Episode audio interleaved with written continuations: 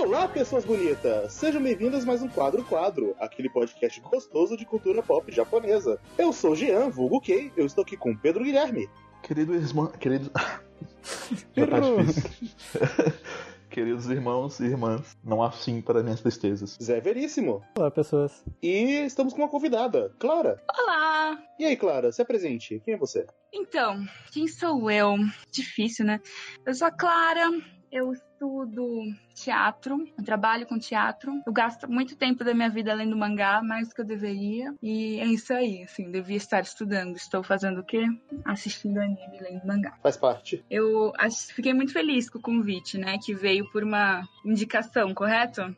Uhum. Isso. Como a gente é um site que só tem meninos, é, e essa é uma obra, é um mangá shoujo, mas especificamente ele trata muito de universo feminino e outras coisas que a gente vai falar mais adiante. Então a gente achava importante ter Uhum. uma mulher, mais do que em outros episódios. E daí eu mandei uns convites aí. No fim, meio que não rolou exatamente as pessoas, mas que eu mandei inicialmente, mas aí me indicaram a Clara. E aqui estamos com a Clara, que gosta muito Eu desse fiquei mangá. muito feliz. Gosto muito de Anissa Mae. Foi muito marcante, assim, na minha vida. Aí, quando me disseram assim, ah, então, tô procurando uma pessoa pra falar de Anissa Mae, eu fiz, é o quê? eu, oi? Eu já fico felicíssimo só de saber que você gosta tanto assim, porque é uma das minhas obras preferidas. Eu acho genial em vários níveis, assim. Eu acho uma pena que aqui no Brasil ainda não é muito difundido, né? É, mesmo lá fora é difícil você ouvir falar sobre, sabe? Tipo, Acho que na Itália é onde, onde é mais famosinho, assim. eu acho que talvez um pouquinho na França também, mas eu acho que na França é Ryoko Ikeda de maneira geral. É, na França é. Já aproveitando o gancho, qual a relação de você? é, Eu tenho um momento Marília Gabriela que eu sempre faço, perguntando qual a relação das pessoas com a obra que a gente tá falando. Qual a relação de vocês com Onissa Maia? Como vocês conheceram? Qual é a relação com a Yoko Ikeda? E aí, Clara, como você conheceu? Qual a sua relação com essa obra? Ah, então. Eu conheci a Ryoko Ikeda primeiro pela Rosa de Versalhes. Acho que a maioria das pessoas, né? E aqui em casa, eu, eu moro numa casa de mulheres, que no momento não é, não é mais o que era. Mas assim, morava eu e as minhas irmãs, todo mundo junto. E agora as pessoas estão adultas, estão saindo de casa, mas a gente prolongou, assim, né? Como fruto da geração que somos, por muito tempo, essa saída. E a gente assiste anime junto, desde criança. Caramba, que legal. Eu queria poder compartilhar esse hobby com os meus irmãos também. Agora o que a gente fez é que a gente botou um horário na semana que todo mundo tem que estar em casa pra assistir anime. Mas era uma coisa que de criança, de adolescente, a gente nunca perdeu, né? É, quando é criança e adolescente, você faz umas maratonas de 40 horas porque você não tem muito o que fazer. Sim. Agora é pouco menos, mas a- o hábito se mantém, sabe? E o Nisamae veio num. veio aqui uns 8 anos, 10 anos atrás que eu assisti, alguma coisa assim. E assisti com minhas irmãs, então é um vínculo muito familiar, assim. Todo mundo, jovens, adultos, adolescentes. E também calhou que é um mangá de muito drama. Eu vi transformações nas minhas duas irmãs, meio que momento de adolescência para adulto, assim, elas enquanto a gente estava assistindo, tava uma confusão acontecendo e a série foi assim entrando muito profundo num lugar em que a gente fez um hiato, assim, a gente parou uns meses de assistir porque não tava dando. Aí a gente se compôs e terminou. Eu entendo perfeitamente, porque a gente chegou a comentar isso algumas vezes, sabe? Tipo, o, o Cave e o Zé, quando eles estavam assistindo, que é uma série que tem uma carga emocional muito forte, sabe? Então, às vezes, você termina um episódio e, tipo, não é que nem assistir um episódio normal de uma coisa, sabe? Você termina esgotado. Porque tem muitas coisas ali que te afetam de uma forma ou de outra, sabe? É, exatamente. Eu acho que os temas são muito pesados e o jeito que é colocado, porque não adianta falar de temas pesados sem saber colocar, né? O jeito que é colocado é um jeito muito humano. Sim, eu concordo. É uma montanha russa de emoções o negócio. Exato. É, uma pergunta que talvez a gente possa correlacionar depois também com os outros, mas é, quantos anos tu tinha, 8 ou 10 anos atrás, quando tu assistiu isso, mais ou menos? Eu acho que eu tava com uns 19, alguma coisa assim. Eu acho que menos, eu acho que assim, tipo, eu era mais nova. Eu joguei, agora pensando, devia estar com uns 16 anos. Foi mais tempo atrás. Quase bateu a regra dos 15 ali. É, eu acredito que fui eu que in- introduzi o Kei Zé, não a Ryoko Ikeda, talvez, mas a Unisamae. E o meu primeiro contato com a Ryoko Ikeda, de maneira geral, foi por conta de Unisamae, né? Na verdade, até o momento é a única obra que eu consumi dela, de fato. Eu ainda quero consumir a Roda de Versalhes, mas eu quero comprar todo o mangá. E no momento eu não estou com dinheiro para comprar o mangá, mesmo tendo a oportunidade única agora, sendo que ele tá finalmente lançando no Brasil, né? Mas eu quero ler todo o mangá e eu quero também assistir o anime. E eu também quero ter outras obras dela. Mas eu acabei conhecendo Onisamae, acredito eu, fazendo pesquisa pra, pro nosso podcast mesmo, sabe? A gente ia fazer um cast do Jinshi e eu acho que foi mais ou menos nessa época fazendo pesquisa para esse cast e umas outras é, coisas que eu tava interessado na época que eu acabei descobrindo sobre o grupo do ano 24, né? Uhum. E aí, com esse conhecimento, eu acabei conhecendo as autoras do, do grupo e me interessei mais pela Ryuki Keda. E eu não sei o que que foi em Unisame que me atraiu muito a premissa dele e eu acabei assistindo. É uma obra que, tipo, me acompanhou, sabe, durante um, um período de bem longo de tempo, porque eu assisti ela bem devagar, mas que foi meio que uma constante na minha vida durante um tempo, sabe? Eu tava pensando sobre ela o tempo todo. E mesmo depois que eu terminei de assistir, eu continuei pensando muito sobre Onisamae, sobre as mensagens que ele passa. E quanto mais eu pensava em Onisamae, mais eu gostava dele. A ponto de que, eventualmente, ele se tornou um dos meus preferidos, sabe? De tão encantado que eu fiquei com a obra. É isso. Eu conheci a Ryoko Kieda também, como a maioria das pessoas, por Rosa de Versalhes. Apesar de eu ter conhecido só pelo nome, eu não tinha consumido nada de Rosa de Versalhes. Mas, em algum momento, eu tinha trombado com Claudine e eu dei uma lida e achei interessante. Porém, eu nunca tinha ido muito atrás sobre ela. E um dia eu fui na casa do Pedro, acho que era pro aniversário dele. E o Pedro, ele tem uma coisa de querer mostrar algumas cenas de anime sem contexto para as pessoas. Aí ele chegou e falou: Olha só o que eu tô vendo aqui. E ele mostrou uma cena de Onisamae sem contexto. e eu só fiquei embasbacado. Aí eu falei: Beleza. E, e foi assim que eu tomei conhecimento de Onisamae. Era pra você ver como as coisas são. Eu nem lembro disso, mas o Jean lembra. É claro que tu não lembra, tu não é a pessoa que foi traumatizada, assim, né? Mas será que eu mostrei alguma cena chocante? Eu acho que não. Eu não, não sou de dar spoilers assim, pelo menos. É isso, o Pedro ele decidiu mostrar Onisamae sem contexto pra mim. E, tipo, uma cena em um episódio bem no meio. Mas não foi spoiler, quando é muito forte. É, é, qu- quando a gente chegar nessa cena, eu, na hora de comentar com spoilers, eu vou falar: Era essa cena. Meu Deus. Será que eu estraguei o Nissamai pra você aqui? Não, você não estragou isso vai para mim. Mas eu passei boa parte do tempo falando, caralho, que novela mexicana muito estranha é essa? Maravilhoso. Eu acho legal que você pensou isso, sabe? Eu, tipo, completamente encantado. Foi muito pelo contexto, de repente, a gente tava jogando aí, de repente você falou, ô, aqui ó. Aí eu, tá bom. Era meu aniversário. Eu, eu queria Ah, ser um pouco egoísta. Enfim, né? Mas de qualquer forma, muito tempo depois a gente teve a pautinha e tudo mais, e uma das pautas que a gente queria abordar era a Onisamae. E eu fui assistir pra gravar podcast. Eu também cheguei a fazer escrever um texto sobre o Nusamae, né, mais ou menos nessa época, inclusive. E é, eu, fiz, é, eu tentei fazer um texto sem, sem muitos spoilers, mas basicamente explicando todo o contexto histórico. Então, quem tiver interesse, tá no site também. Basicamente, eu peguei o Nisamae pra assistir e foi engraçado porque, além de uma montanha russa de emoções, ele tem um ritmo muito diferente do que a gente tá acostumado. Total. Então, foi uma coisa bem. Os primeiros episódios eu tava muito relutante pra continuar assistindo porque aquele ritmo me cansava pra caralho. Mas quando eu fui pego no embalo, aí foi. Bom, a minha relação é que eu não lembro exatamente quando que eu descobri a existência de Ryoko Ikeda, mas eh, provavelmente foi num daqueles livros que volta e meia eu falo que eu li há muitos anos atrás, tipo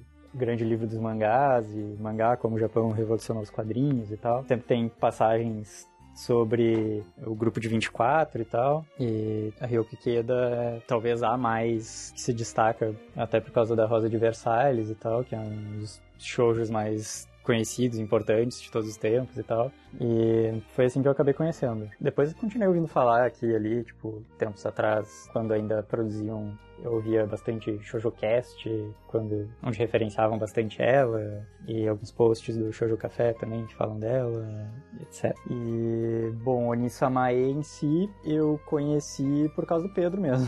Ou talvez eu tenha lido aqui e ali, mas passou despercebido. Enfim, mas foi por causa do Pedro, então, que eu resolvi ir atrás disso, porque ele botou na listinha de pautas. E daí eu resolvi que, ah, ok, Ryoki Ikeda, Osamu Dezaki, vou... Eu gosto de assistir coisas, ler coisas que têm um valor histórico e tal. E daí eu fui, E daí eu comecei a assistir, e daí eu assisti. E depois eu li o mangá também. E tô aqui pra te tentar entender todo o encanto do Pedro e tal. E, enfim. Mas a gente tava falando do, do ano 24 e a gente falou bastante da Ikeda. E quem, quem diabos é Ikeda? É... Ela é uma mangaka que nasceu no ano de 24 da era Showa também conhecido como 1949 pelo nosso calendário. e ela foi uma das primeiras mangakas mulheres a produzir shoujo mangá e tal, comercialmente. Isso no fim dos anos 60, começo dos anos 70. Assim como as outras do grupo de 24, que todas nasceram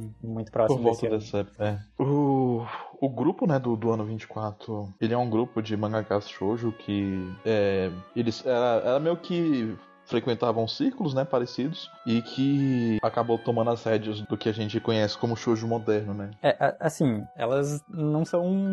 Não tem uma palavra melhor pra definir isso, porque elas não, não são um grupo efetivamente, assim. né? São várias, vários indivíduos que tinham essa coincidência aí e ficaram conhecidas como um grupo, né? Foi um momento assim muito rico, né, no meio, porque vários nomes grandes surgiram nessa época e várias temáticas diferentes foram abordadas, né? Então acho que uma das coisas que deixa a Ryoko Ikeda no foco não é só o, comer- o sucesso comercial, né, que a Rosa de Versalhes teve, mas também essa questão assim temática e a arte dela. A arte do grupo de 24 assim em geral, acho que as artes são maravilhosas, né? Assim, não tem alguém que você fala que é mais fraco, mas as temáticas são um rompimento significante, eu acho, assim. É, a gente chegou a comentar sobre isso no nosso cast do Ojishi, porque a gente falou do grupo do ano 24, né? A gente chegou a comentar que a, a arte shoujo daquela época é o que basicamente deu um pilar de sustentação para tudo que a gente conhece hoje em dia, sabe?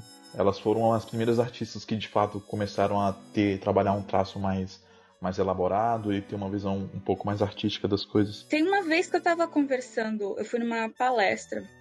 A Rosa de Versalhes fez aniversário, acho que não sei quantos anos que fez aqui, o último grande, de- 50 anos talvez, há uns anos atrás. E teve um evento aqui em São Paulo para comemorar o aniversário da Rosa de Versalhes. E aí eu fui, então foi lá na Brademe, na Vila Mariana, teve um encontro há uns anos atrás para comemorar um, um aniversário cheio da Rosa de Versalhes. Eu acho que 50 anos, talvez esteja equivocado. E aí teve uma palestra com a Cristiane Sato, que pesquisa a cultura pop japonesa. É, foi muito legal, porque a gente foi comem- ela falou sobre a importância histórica da Rosa de Versalhes, mas ela puxou um fio sobre o contexto histórico do Japão na época. E uma das coisas que ela mencionou é essa questão do Japão pós-guerra, né, que a gente sempre comenta quando vai falar de mangá, mas que a, o romantismo ocidental é uma- era uma visão nova, né, no Japão. Então isso estava começando a ser incorporado no mangá e eu não sei se o que vocês leram de literatura japonesa, mas eu li pouca coisa. Mas as coisas que eu li,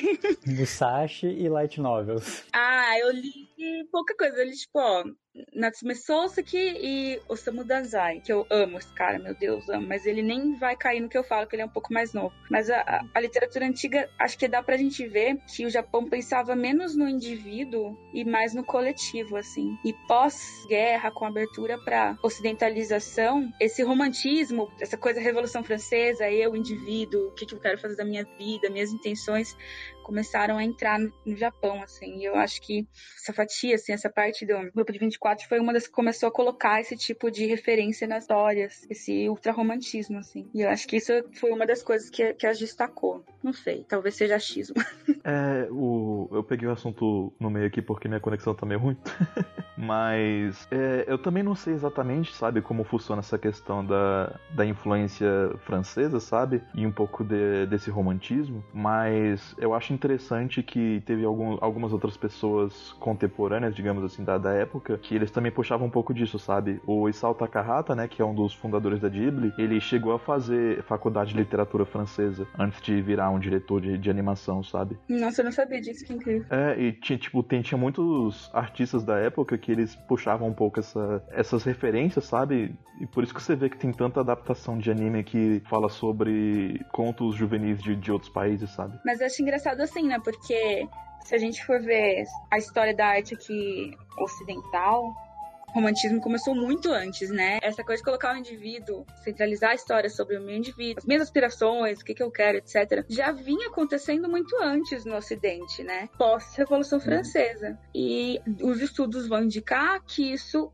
chegou no Japão muito depois, só no século passado, depois da, da do pós-guerra. Então, eram conceitos muito novos, né? E até hoje a gente ainda vê nas obras que acho que eles ficam meio. Eles têm um, um senso de coletivo que a gente às vezes não acessa, eu acho. É, é uma barreira cultural difícil, né? Porque... É. Ah, a sociedade inteira deles é pensada muito mais no coletivo do que a nossa. Né? É. é. E justamente por isso, às vezes, ela acaba sendo tão opressora para os indivíduos, sabe? É, de forma mais leve. Eu vi num outro livro que eu li uma vez, que é uma forma simples de definir que uma comparação de um autor. Agora não me lembro se o autor era americano, mas enfim, é, ele comparando que na, na América se costuma pensar que os indivíduos devem é, cuidar de si mesmos e assim o coletivo vai ficar bem, tá ligado? No Japão, ele morando muitos anos lá, ele constatou que é o oposto. Se todos os indivíduos cuidarem do coletivo, o individual vai ficar bem. Tem muita coisa que funciona mais ou menos nessa linha, assim. Eu acho que é bem por aí. Então, eu acho que o grupo de 24 trouxe um pouco desse olhar, desse olhar assim, é ocidental, vou dizer, mas. Então, mas é, é isso, assim, eu acho que as temáticas que, que eles colocaram que as meninas de 24 trouxeram pro shoujo mangá, que são, tipo, a Rosa de Versalhes é o primeiro mangá para criança, né, para shoujo, com cena de sexo, né, são coisas que não, antes não se tratava. É, o, eu acho que o que mais chama atenção no grupo 24 não é só o, o, o fato de que tudo viu fazer sucesso depois, sabe, mas que foi uma quebra de paradigma muito grande. É, o tipo de história que se contava era outra, sabe, o público que consumia mangá era outro. Então, tipo, elas trouxeram uma outra perspectiva, uma outra maturidade e um novo ar para as histórias que estavam sendo contadas, sabe? E isso não ficou preso só no show, isso acabou influenciando várias outras coisas. É, que parte de, do princípio que até ali era imensamente predominante uh, autores homens produzindo mangá para todas as demografias, inclusive para meninas pré-adolescentes, adolescentes, enfim. Então, realmente, tipo, isso trouxe uma quebra que era, tipo assim, era o que eles achavam que elas teriam algum interesse em ler, sabe? O que elas deveriam queriam ler. Com a chegada de dessas mulheres todas na produção dos mangás, então elas passaram a trazer coisas que eram de fato muito mais interessantes para as meninos da época e tal, que provavelmente tem muito a ver com o que tu, Pedro, adora citar sobre uh, Class S, que era um estilo de literatura que fazia sucesso com elas na época. Provavelmente elas gostariam de ver uh, coisas semelhantes àquilo em quadrinhos também. É, é, na época, na verdade, foi, foi antes, sabe? Tipo, bem antes do, do grupo do ano 24. O, o Class S ele fez sucesso no começo do século mesmo, ali da década de 10 até 30. Só que ele mostrava, né, uma, uma força feminina na literatura que ia contra basicamente o que a sociedade achava que as mulheres deveriam consumir. O que é bem engraçado, porque da mesma forma como surgiu, né, de novo esse desejo de revisitar isso com as mulheres do ano 24, talvez por conta de uma influência ocidental, e surgiu atribui-se né, a influência ocidental nas escolas internas femininas no Japão, onde as garotas passaram a começar a consumir autores e autoras ocidentais e começaram a querer se expressar né, de forma mais vívida. E aí surgiram essas mulheres que retratavam esses relacionamentos né, de mulheres com mulheres, o que era algo relativamente comum na época, num contexto muito bizarro, porque era. Não tem problema se for só até a graduação, sabe? Era aquela coisa deles acharem que é só uma fase. Sim, e essas mulheres elas se expressavam dessa forma, se expressavam através dessa literatura. Várias dessas autoras elas eram mulheres lésbicas que continuaram escrevendo mesmo depois da, da escola e na verdade Class S como gênero foi banido no Japão porque começou a ocorrer vários escândalos. Escândalos de suicídios duplos entre mulheres que estavam envolvidas com gênero ou fãs do gênero e tudo isso basicamente por conta de uma grande pressão que elas sentiam em relação à sociedade de não poder, sabe, viver o, o amor que elas viviam. E eu, eu acho que esse contexto é extremamente importante pro que Onisama fala e pro que ele passa, porque ele faz referência direta a isso em diversos momentos, sabe? Sim, difícil, né? Exato. Exato, referência direta mesmo. Eu não sabia essa história de que houveram suicídios duplos. É, mas eu acho que essa coisa do. Eu tava até buscando um livro que eu li um tempo, eu vou ver se eu acho. Achei. É um livro sobre Japanese Fashion Cultures. Aí é Dress and Gender in Contemporary Japan, de uma pessoa que chama Masami Fumi Monden. Masafumi Monden. Eu li há um tempo atrás e eu tenho umas partes que eu tive foto, porque né, gente não pode, o livro não era meu. Ele propõe o shoujo como um terceiro gênero. Então você pode ser homem, mulher ou shoujo, que seria essa pessoa inocente, é, ainda assexuada, sexualizada, né? Desculpa, não sei o termo certo. Asexual, eu acho. É, então seria tipo, que condiz muito com essa essa, essa coisa de, ah, na escola você pode se apaixonar por uma senpai porque não é um, uma coisa que tenha ligação sexual e isso não tem a ver com quem você vai ser quando crescer, né? E eu achei muito interessante, assim, essa passagem. Eles, na real, o cara tava falando sobre isso, sobre essa teoria, colocando em contraposição com as idols, né? Que as idols chegam uma hora que elas se graduam porque não dá mais. Uhum. Então, aí eu acho que é, é bem japonês, assim, é bem essa questão de você no colégio, você pode se apaixonar apaixonar por quem for, pela sua senpai, viver um grande amor, seu coração bater demais, mas isso não é visto como É. algo concreto para uma mulher, porque não é de mulher, é de outro período da sua vida. E aí o triste, né, dessas mulheres que acabavam não podendo ser elas mesmas, né, por conta é, dessa pequena passada de pano, né? Eu acho que a gente podia falar um pouquinho sobre o que diabos é o Nisamae, né? É.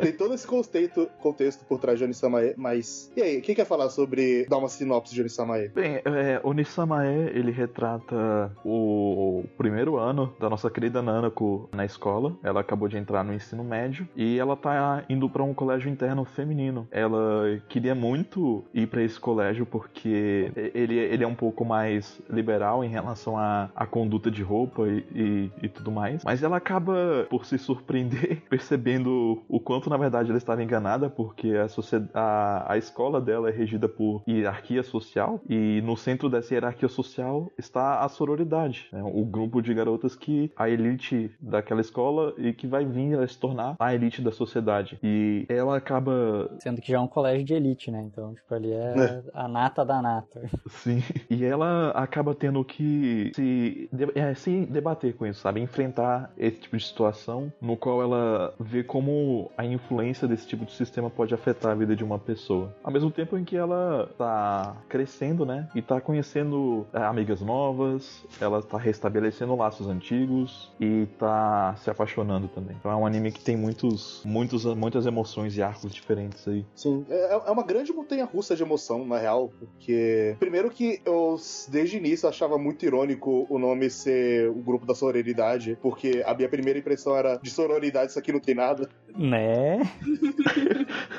É, é bem curioso mesmo, né? Quando você para pra pensar. E é, é muito louco que quando a gente falou sobre o ritmo do anime e tudo mais, é porque essa história ela pega um peso dramático muito grande. Um peso dramático pra cada detalhe, e isso é muito importante ter um peso dramático pra cada detalhe. E graças a isso, quando eu fui assistir o primeiro episódio, ele tinha 24 minutos, eu achei que ele tinha duas horas. Porque tudo parecia ter um impacto gigantesco. Eu falei, caralho, cliffhanger pro próximo episódio. E não, continuava. Assim, não ajuda que tem uma decisão de direção ou artística, enfim, que eles colocam um negócio que é muito característico de animes dos anos 80 e 90, especialmente, embora ainda se veja eventualmente, que é no fim do episódio, quando tem o cliffhanger e tal, tipo, tu congela uma ilustração, assim, e dá umas passadas de câmera numa ilustração com uma colorização diferente e tal. E o Nisamae tem isso, tipo, umas 10 vezes por episódio, assim. Sabe qual é o engraçado? É porque, tipo, isso. Quem começou isso foi o Dezaki, que foi o diretor do anime, o Osamu Dezaki. Ele é o criador desse, de- desse tipo de cena. É, eles chamam isso de é, cartão postal de memórias. E o Dezaki foi o primeiro a desenvolver isso, sabe? E eu acho que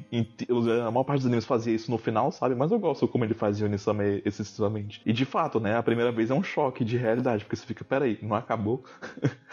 como assim tem mais? É, eu, eu acho que é incrível que isso meio que faz o Onisamae ser uma obra que não é pra qualquer um, tanto que o pouco de backstage, o Caio Coelho ia participar desse episódio, mas ele não conseguiu ver. Sim, é, infelizmente o ritmo não foi pra ele. O ritmo realmente é um ritmo que é, ele é muito diferente do que você tá acostumado. Até se você pega algumas outras obras dos anos 80, 90, essa obra se destaca muito, ela é muito diferente pelo ritmo, pela forma que conta, pelo nível de dramaticidade de cada cena que eles escolhem. E vai demorar um pouquinho, pelo menos comigo demorou demorou um pouquinho pra, de fato, eu engatar e entrar naquele ritmo. Mas quando ele foi maravilhoso. É, Assim, eu me surpreendi inicialmente, mas eu acho que eu não demorei pra engatar. Porque se você for parar pra pensar, Onisama é tipo o melhor dos mundos pra mim, sabe? Tem todo o melodrama que eu gosto, ele puxa muita coisa de Slice of Life que eu gosto, sabe? Então, eu me senti em casa. Mas dito isso, é um dos primeiros contrastes que eu vejo da obra original, porque quando eu fui ler o mangá, eu vi que as coisas aconteciam bem mais rápido, o ritmo é totalmente diferente. É, é- não, não, é, não tem como comparar, sabe? Tipo, o Oni- Onisama tem 39 episódios e o mangá tem 3 volumes, sabe? Então, a maneira como as duas narrativas lidam com o que elas precisam passar acaba sendo bem diferente, embora teoricamente a história seja a mesma. Então, é, certas concessões precisam ser dadas, né? Sim, sim. E essa coisa dele transformar 18 capítulos em 39 episódios me mostra também que o Onisama eu acho que é um exemplo perfeito de boas adaptações, por assim dizer. Sim, eu concordo. Gosto muito do final, assim, mas de resto eu acho perfeito. Mas o final é só a hora que eu acho que é.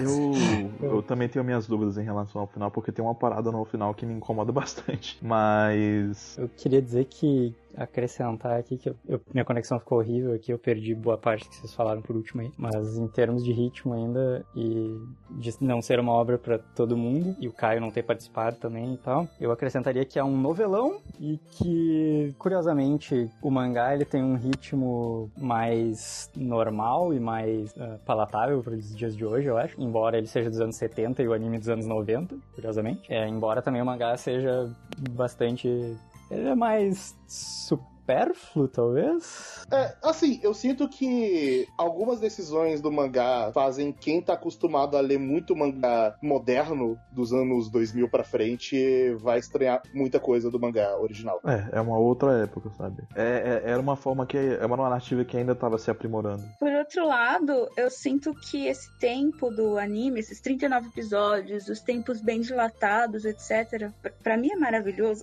Mas mais que isso, eu acho que é o tipo de anime que você pode indicar pra pessoas que não assistem anime. Porque quem assiste é, coisa com muita ação, muita, muita movimento em tela, não vai gostar. Mas quem gosta de cinema, quem gosta de literatura, eu acho que vai gostar. Porque o tempo que se passa, os silêncios e os, é, enfim, muitos tempos no mesmo quadro, remetem muito pra mim a uma, uma linguagem que é quando você tá lendo e, e a descrição do momento, e aquele momento dura um milhão de páginas. Quem gosta de novela deve curtir esse anime também. Também, que olha, tapa na cara o tempo todo, né, gente? Se eu trabalhar o tapa na cara, Uma coisa curiosa, o Osamu Dezaki, né, que é o diretor do anime, ele, ele chegou a trabalhar antes com a, com a Ryoki Keda, né, porque eles, é, eles fizeram Roda Adversárias juntos, né, então é, a, a Ryoki Keda, ela já tinha recebido propostas pra adaptar o Onisamae, só que, tipo assim, ela bateu o pé e ela falou que só ia trabalhar se fosse com o, o Dezaki. Ela chamou o Dezaki pra trabalhar com ela em Onisamae, ela só aceitaria a adaptação do anime se fosse feita por ele, porque nas palavras dela, em uma entrevista, ela enxergava que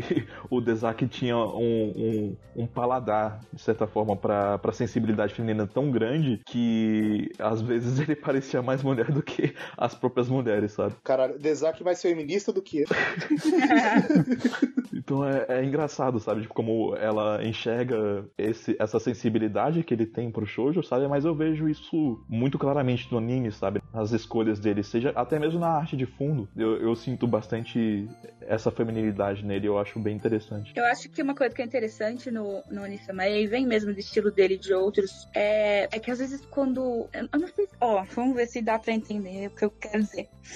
É, quando o diretor homem vai adaptar um mangá feminino, ele vai querer deixar, ele tende a querer deixar as coisas mais leves do que elas são e mais frufruzinhas do que elas são, porque é o que ele acredita que as meninas esperam. E eu acho que o que acontece na adaptação do Onisama é que as cores são muito escuras, os traços são pesados, mais do que o traço dela.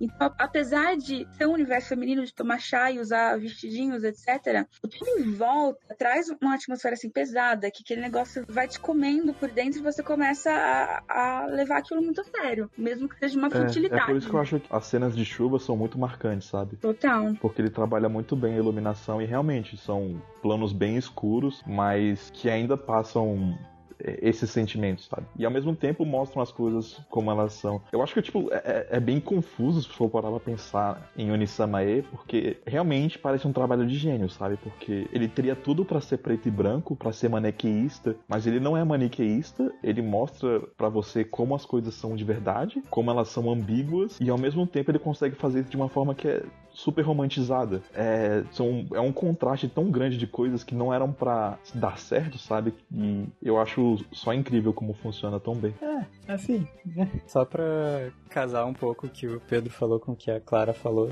é, é curioso também que, a respeito dos diretores masculinos que tentam trazer essa coisa mais leve, como ela falou, e o que eles acham que seria a expectativa de um público feminino. E é bem curioso que eu acho até o final, porque no final inverte, mas até o final eu acho o mangá bem mais leve do que o anime. O anime é muito mais pesado e denso do que o mangá. Concordo. O peso que as coisas acontecem, as coisas, as acontecem a mesma coisa no anime e no mangá, um para um, só que a reação de tudo aquilo é 10 vezes mais no anime. E eu acho isso louco porque você vê muita gente encarando como se uma boa adaptação de anime fosse o um mangá um para um, se fosse só o mangá só que animado. E Orisomae mostra que não, não é assim que funciona. Você pode pegar uma obra e adaptar da sua própria forma. Você tá contando a mesma história, só que de uma maneira diferente, com uma mídia diferente. Por favor, aproveite isso. É real, é uma mídia diferente, né? Tem som, tem imagem, tem luz, não, não dá para esperar que seja a mesma coisa. Eu queria fazer uma citação muito carinhosa aqui ao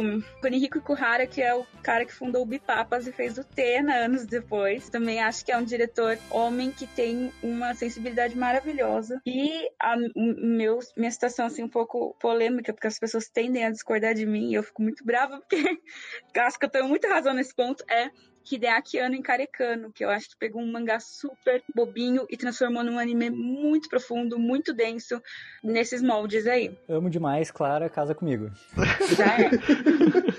é na hora que ela falou Karekano, eu tava só esperando a reação do Zé.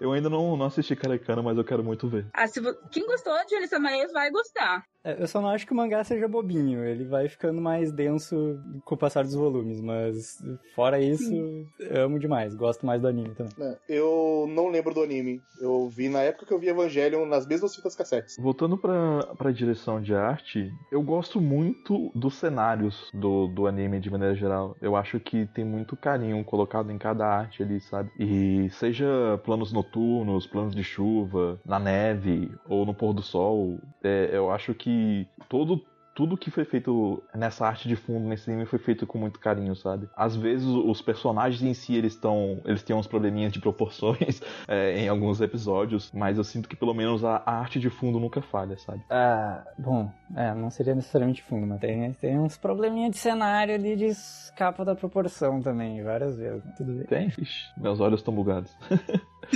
É, um que me marcou foi aquela hora que a, a, a colega da Nanako de lábios vermelhos. A Tomoko? Ah, não, a Mariko. Ah, a Mariko. Não, a, a, a Mariko, isso. É, quando a Mariko faz greve de fome, ela joga a mesa, a mãe dela tenta fazer ela comer, ela joga a mesa pra cima, aquela cena é horrível. ah, essa cena. É, não sei, eu, eu não, As cenas de esporte também são bem ruins, mas no geral é bem bonito mesmo. É, assim, mas, não é um anime de esporte, então a, cena de esporte é mais, acredito que seja mais limitação mesmo. A animação é limitada, afinal de contas. É por isso que tem tanto postcard memories. Uns muito bonitos, inclusive. Que inclusive eu esqueci de mencionar isso, mas essa, essa animação de cartão postal é justamente para isso, gente. É para economia. É pra conseguir fazer o episódio até o fim. É genial. Não anime, faça desenhos e duble em cima, gente. faz a câmera passar pra cima, pra baixo, pra cima, pra baixo, em cima da ilustração. É, mas outra coisa que eu gosto também é a narração da, da Nanako. Eu acho que ela entra muito bem no contexto justamente dessas artes de, de cenário e também dessas cartas de cartões postais que vem por aí. E como tudo isso é contextualizado, né, da narração dela, como se fossem cartas que ela está escrevendo pro irmão dela, né? Porque afinal de contas, o título da obra é Onisamae por um motivo, né? Com as tendências atuais de anime, algumas pessoas podem se assustar, mas Onisamae, na verdade, ele reflete um, um honorífico, né? Um tipo de honorífico que é como se fosse justamente de um Kohai para um Sepai antigamente, sabe? Da mesma forma como nos colégios internos femininos existiam essa, essa glamorização, né, do papel de Senpai, é, falando no qual as Kohais chamavam elas de Onesama, é, também existe essa glamorização de um papel masculino, né, que ensina de um mentor, que seria o Oni-sama. E na história né, do anime e do mangá, esse é o Remy, que foi um dos professores em um cursinho que a Nanako fez para conseguir entrar nessa escola, na Seiran.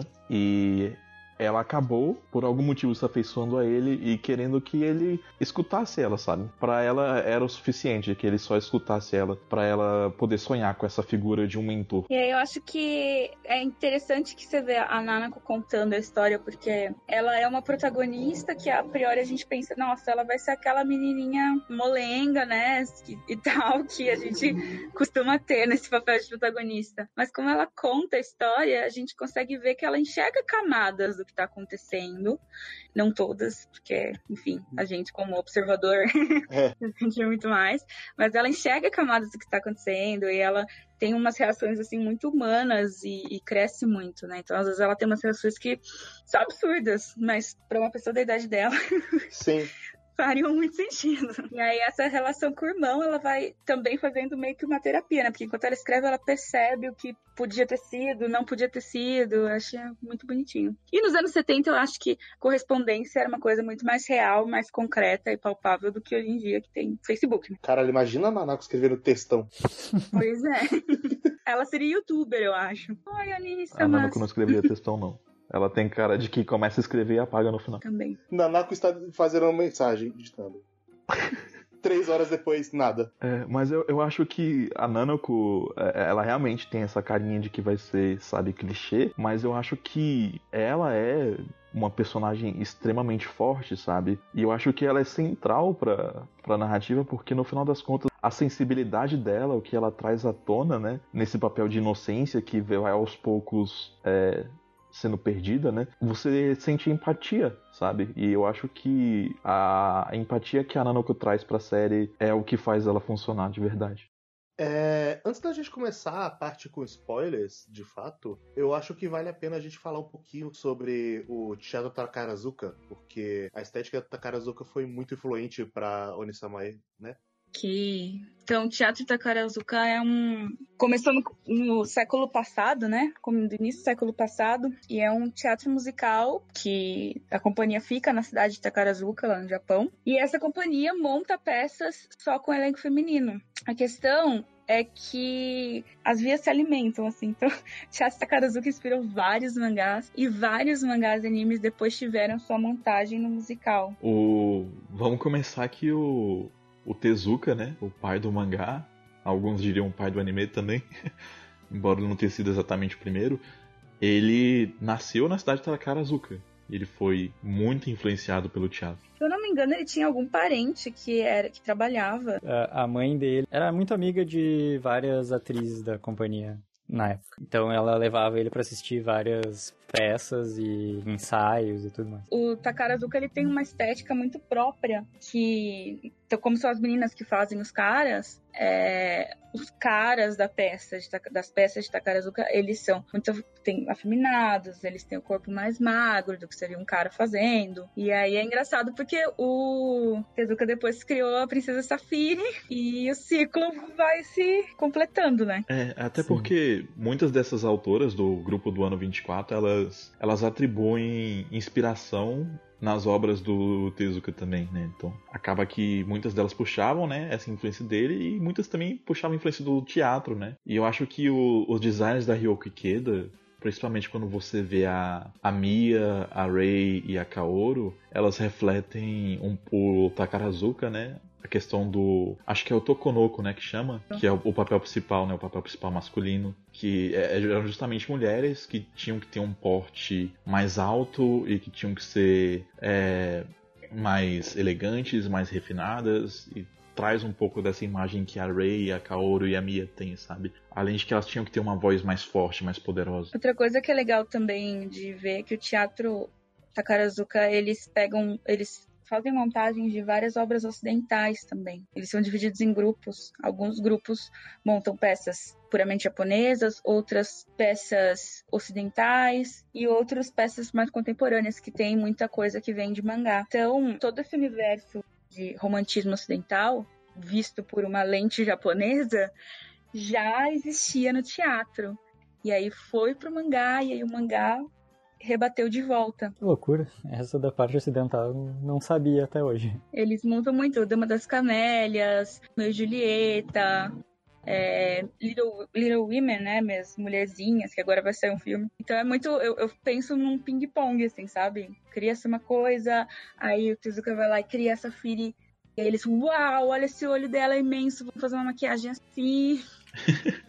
e realmente, né, as coisas vão se alimentando. No texto que eu fiz de Onisamae, é, eu cheguei a, a, Eu tentei ver onde é que foi que isso começou, sabe? Tipo, essas tendências. E, assim, eu não vou falar que eu tenho certeza absoluta, né? Porque é um material extremamente limitado né, de pesquisa que a gente tem, mas tudo indica que realmente foi na reforma educacional que teve no final do século XIX e com uma política educacional mais é, igualitária, porque eles estavam tentando expandir a educação para que atingisse a maior parte do país e para que atingisse todo mundo, e aí é, começaram a ter os colégios internos femininos, e foi mais ou menos por conta dessa política educacional mais liberal que os japoneses tiveram mais acesso a obras ocidentais e isso acabou puxando uma coisa na outra, puxando uma coisa na outra, e a gente vê esse resultado.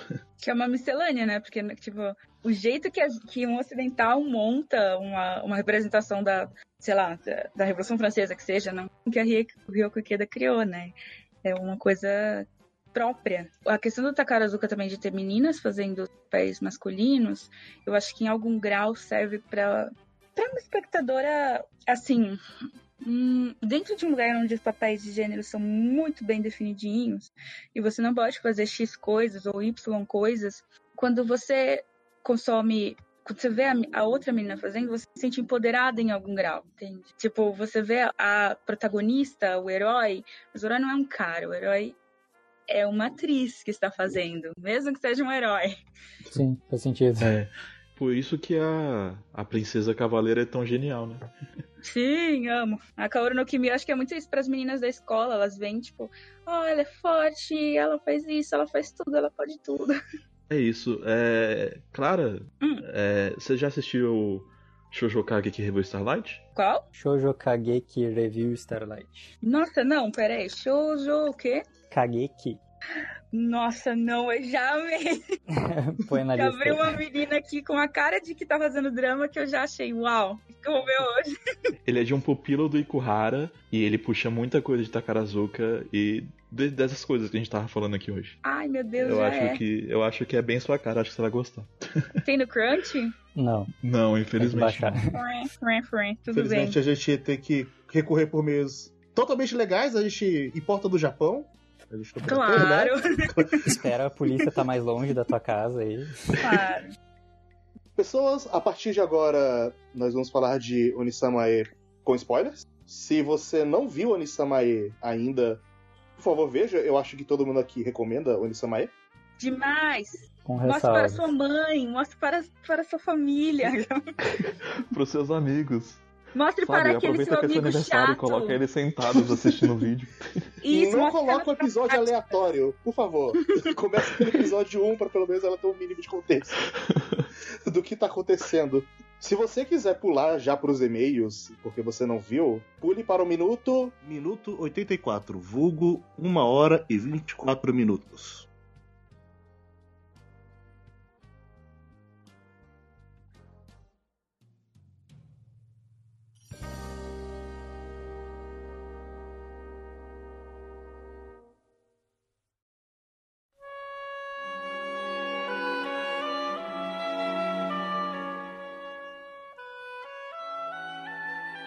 É, eu queria agora tirar do meu peito o grande montanha-russa de emoções que eu tive, que... Qual, qual o sentimento que vocês têm com a Mia? Ah. é difícil. Eu não sei. Em alguns momentos ela se torna a minha personagem favorita. Em alguns momentos. Eu queria tipo, arrancar a cabeça dessa mulher, mas essa, esse, esse orgulho que é retratado de um jeito absolutamente romantizado também é tão bonito. Aí. E eu acho que tem algo a ver com a Maria Antonieta também, a Maria Antonieta da Ryoko Ikeda, né? Porque, por exemplo, tem uma passagem na Rosa de Versalhes em que aconteceu que a Maria Antonieta não dirigia a palavra a Madame do Barry na história. E no mangá, a, a explicação para isso foi porque a Maria Antonieta não compreendia como ela tinha que se dirigir com uma amante do rei. Era tipo, não, pelo meu povo, eu, rainha, não posso fazer isso, vai denegrar a imagem. Então acho que a Mia é tipo uma Maria Antonieta que foi pra potência extrema e com uma, umas tendências aí psicopatas, eu diria. É, é, eu. Eu vou falar que eu passei pelo menos 30 episódios odiando ela. Justo. Em algumas situações específicas eu tive que pausar o anime. Aí eu tomei uma água. Aí eu falei, caralho, sua filha da puta desgraçada, eu te odeio. Aí eu continuava. E o que me pegou de surpresa é que em alguns momentos esse ódio foi embora. Especialmente no final. Foi muito bizarro, porque assim, eu ainda não quero sair com ela numa vida, eu jamais iria tomar uma cerveja com ela, quero distância. Mas eu não. a- a- aquele ódio sumiu de alguma forma. É, eu entendo. É, é, tipo, eu acho que a Mia, ela é uma personagem muito multifacetada. Ela meio que incorpora, né, a, a hierarquia social que é o, o grande antagonista do anime inteiro. Só que, ao mesmo tempo, ela, a gente não pode tirar o, o peso da culpa das coisas que ela faz, sabe? Mas de certa forma, ela é tão vítima disso quanto todo mundo, sabe? É, é, eu acho ela uma pessoa horrível. Tipo, passei 90% do tempo achando ela uma pessoa muito, muito horrível, variando nessa escala de pessoa muito horrível.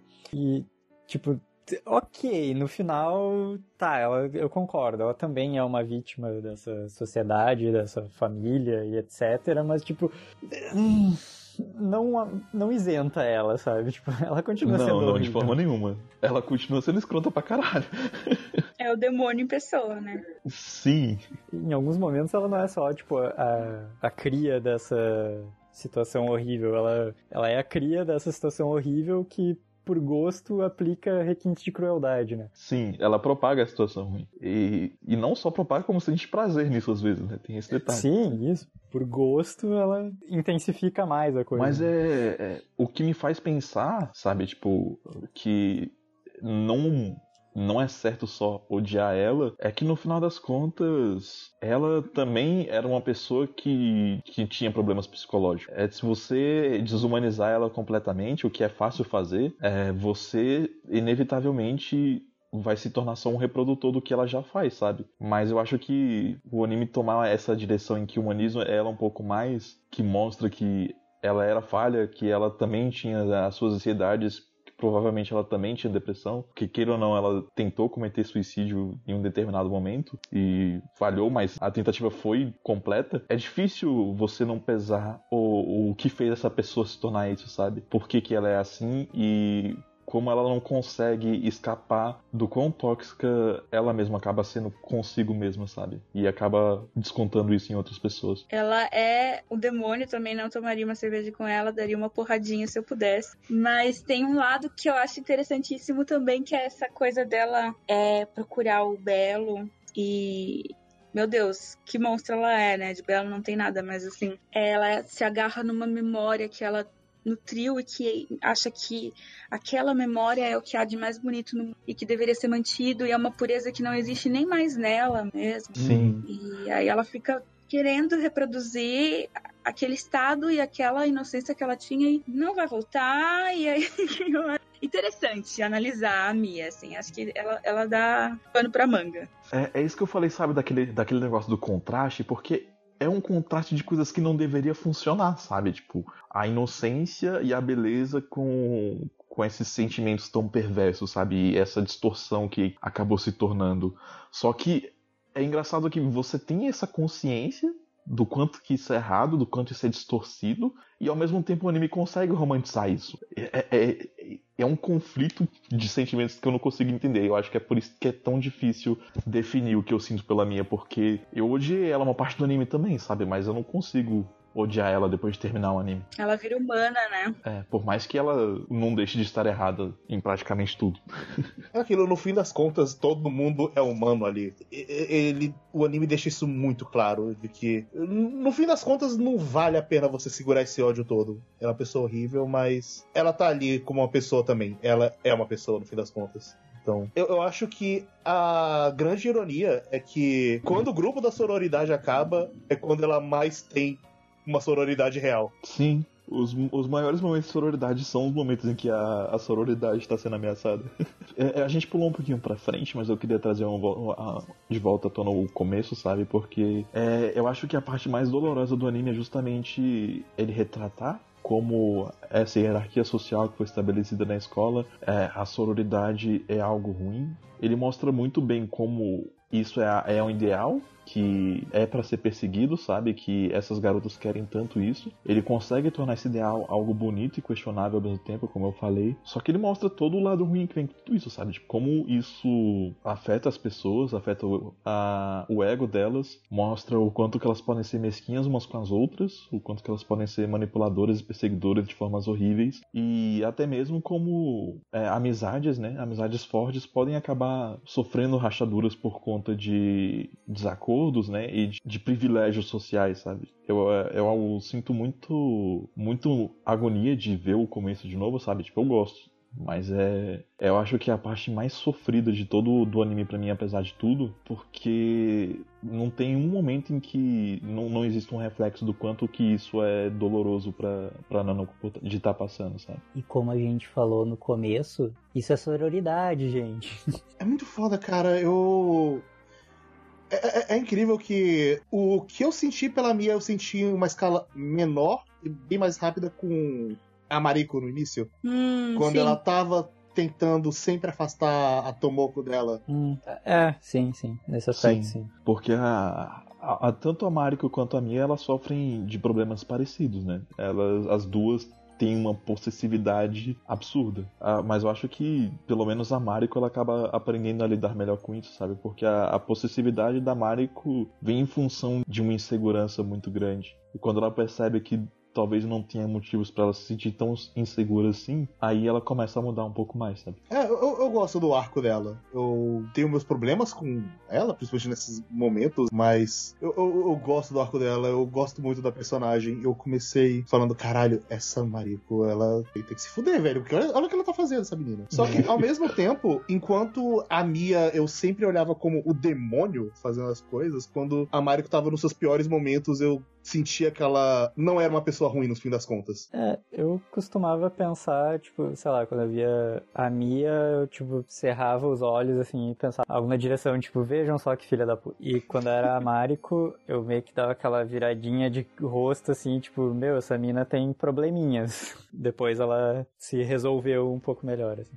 Mas acho que é bem isso mesmo, a Mariko, ela, a priori, parece que vai ser uma vilã, né? E depois de um tempo a gente fica com uma certa dó, né? Ver ela como uma pessoa muito desesperada por atenção e, e num grau de inocência até. A Mia, para mim, parece uma pessoa que sabe o que está fazendo, assim. Ela é a personificação das piores vilãs de novela. Exato, é a Nazaré dos mangás. Mas Nazaré dos mangás é uma ótima comparação. Parabéns. Eu não sei, a Paola Brat dos mangás, não sei. Além disso, a Mia, pensando a parte dela, eu... o que vocês acham do Senjust, da Sakasurei? Eu gosto muito dela, muito. Eu diria que é uma das, das três. Ah, não, não dá para dizer que é minha favorita. Todas são minhas favoritas em um momento.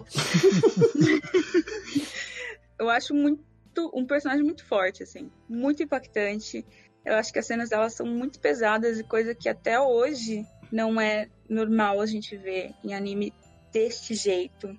É, tem muitos animes que tratam de depressão e outras coisas, mas eu acho que o, o Nisamae tem um grau de realidade, assim, sabe? De pra o apartamento, a apatia dela com a vida, os hábitos dela, o, o olhar, o jeito como ela caminha, é um, um, grau de apatia que vai se construindo desde o começo, que não é todo anime que mostra. Sim, e eu nunca vi um anime tratar o uso de drogas do jeito que Orisame trata a partir Não, da área. Algo bem raro. Tem poucas análises de Onisamae é, internet afora pouquíssima coisa que você vai encontrar. Mas um dos que é mais fácil de encontrar é um relato de uma youtuber que analisa o Nisamae e ela se foca muito no personagem da Rei.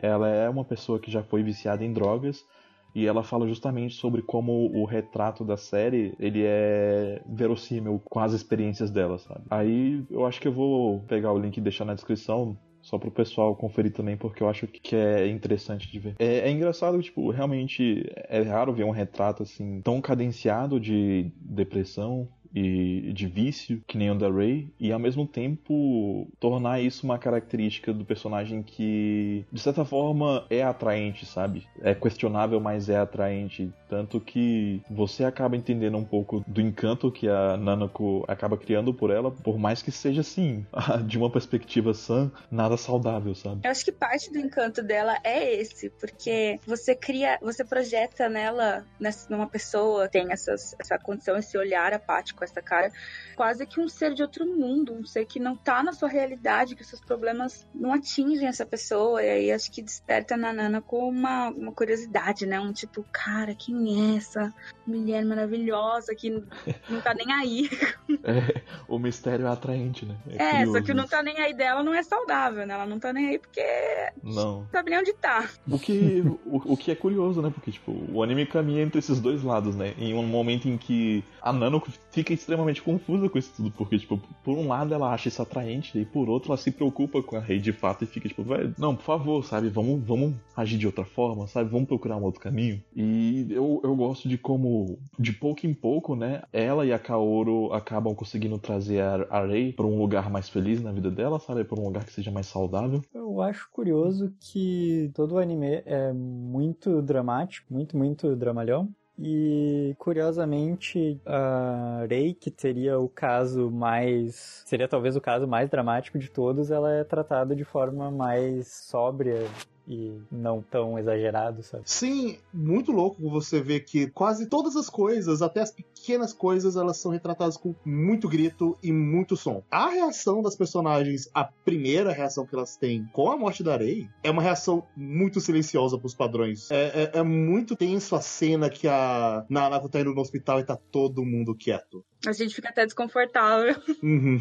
E você tá acostumado a ver os personagens gritarem e fazer tudo, mas quando eles estão. Eu acho bem curioso, sabe, a reação da Nanako, porque, tipo assim, ela ficou esperando a Ray, né, pro encontro que nunca aconteceu, infelizmente. Ela sentia alguma coisa, sabe, tipo, no coração dela de que algo não tava certo. E, tipo, as coisas iam acontecendo e ela foi vendo de pouco em pouco, sabe? É, sabe, a, a, a pior possibilidade possível, ela de fato aconteceu, mas você não quer acreditar nisso de forma nenhuma. Então, tipo, até o último momento você se nega a acreditar. E, particularmente, essa cena ela me toca bastante porque é algo que eu vivi também, sabe? Então, eu entendi um pouco o choque dela e toda a descrição dela do que ela tá sentindo naquele momento e de como as emoções vão vindo à tona nela de pouco em pouco e de como ela, na verdade, sabia que aquilo tudo estava acontecendo, mas que ela não estava conseguindo admitir para si mesma. Eu acho que eles fazem isso com tudo com muito tato, sabe?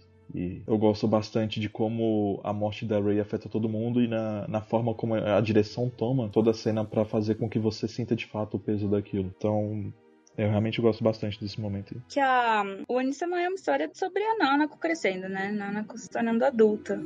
E para mim, ali é onde a linha foi riscada, sabe assim? É onde ela deixou de ser criança e, e o mundo ficou muito concreto e muito real. Porque mesmo naquele turbilhão que ela tava sentindo, conseguia encontrar um jeito de romantizar uma coisa aqui ou ali e de repente, não, a realidade é essa. E ela chegou e não, não tem o que fazer, sabe? Sim, sim. Os pais da Nanako até comentam isso. Eles falam sobre que, ah, naquele momento ela tem que passar por isso para crescer.